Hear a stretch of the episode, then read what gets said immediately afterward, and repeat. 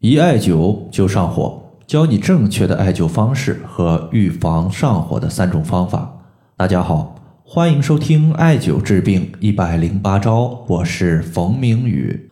在前几天呢，我看到一位朋友他在微信公众号后台的留言，他说自己一艾灸就出现口干上火的情况，特别厉害，没有办法继续艾灸下去，不知道该怎么办。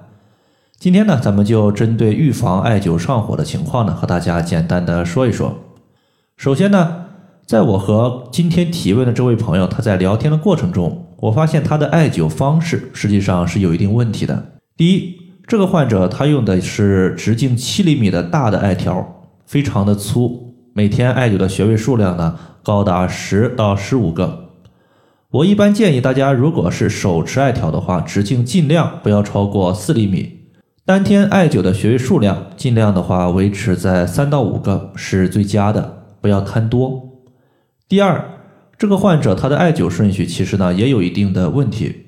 我之前讲过，我们艾灸的顺序一般是先艾灸背部的穴位，然后呢艾灸腹部的穴位，从上到下依次艾灸。如果你艾灸的顺序是先艾灸足部，最后呢艾灸头部，那么你艾灸上火的几率就会比较高。因为用艾灸，它实际上用的就是艾灸的一个火力。你最后艾灸的火力全部集中在上半身，那么你说你出现口干上火的几率会不会很高呢？所以呢，这也就是为什么我一直强调大家在艾灸过程中一定要做好引火归元。因为你的引火归元做到位了，那么上火的几率就小了，从而呢，我们能够持续艾灸的时间就延长了，出现效果的几率自然呢也就更高了。避免你出现三天打鱼两天晒网的情况。具体应该如何预防艾灸的上火？在这里的话，我和大家呢说三个小的方法。第一，就是用好我们引火归元的穴位。引火归元的穴位呢，很多下肢的穴位都有类似的功效。实际上，我们用的最多的有两个，第一个是足三里穴，第二个呢就是涌泉穴。尤其是涌泉穴用的是最多的。比如说，每天晚上我们艾灸三个穴位，分别是头顶、肚脐和足底脚心的涌泉穴。那么头顶和肚脐你是可以同时艾灸的。最后一个穴位呢，我们选择单独艾灸涌泉穴，并且呢放到最后进行艾灸。这样的一个艾灸方式呢，其实它起到的效果就是引火归元，可以避免有效的一个上火情况。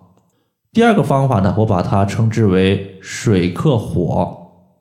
人体五脏肝、心、脾、肺、肾对应我们的五行木、火、土、金、水，其中肾它是五行属水的，所以说养好肾水，它有助于避免火气过旺的情况。中医呢，它也有五味入五脏的说法，其中呢咸味入肾，所以我们每天艾灸完成之后，可以拿略微喝一杯温热的淡盐水，也可以有效避免上火问题的出现。但是在这里的话，我需要强调一下淡盐水的一个盐的用量。我们人体的一个组织之中，水分含盐量的浓度大概的话是百分之零点九，所以呢，我们配的盐水也尽量和这个标准一样，也就是一百毫升的水搭配零点九克的食盐。比如说我们常见的一个康师傅的矿泉水的水瓶，如果用这个水瓶来装食盐的话。它的一瓶盖大概就是十克，取它的十分之一，略微少一点。如果说食盐的量你把控不好，但是大家记住一个原则，就是可以少，但是不能多。如果你用的食盐过多，盐味过重，那么实际上呢，你可能还起不到一个预防上火的效果，可能还会导致口干的情况加重。最后一个呢，就是滋阴的中药。人体的阴阳平衡，则身体健康。如果说阳气过旺，阴液不足，那么就是典型的一个实火问题。所以滋阴它可以避免上火的情况出现。那么在这里的话，滋阴的中药有很多，预防上火呢，我比较常用的中药有两个，大家呢任选其一就行。第一个是石斛，我们取石斛它的一个小颗粒，每天的话三到五个，直接泡水就行。第二个呢就是玄参片。玄参它有滋阴清热的效果，同样呢可以预防上火。只不过如果玄参你想要效果更好的话，我们一般是把玄参片放在舌下口含就可以了，不需要泡水，也不需要吞服。那么以上呢就是关于预防上火的三种方法，大家呢根据个人的实际情况选择适当的方法来用就行了。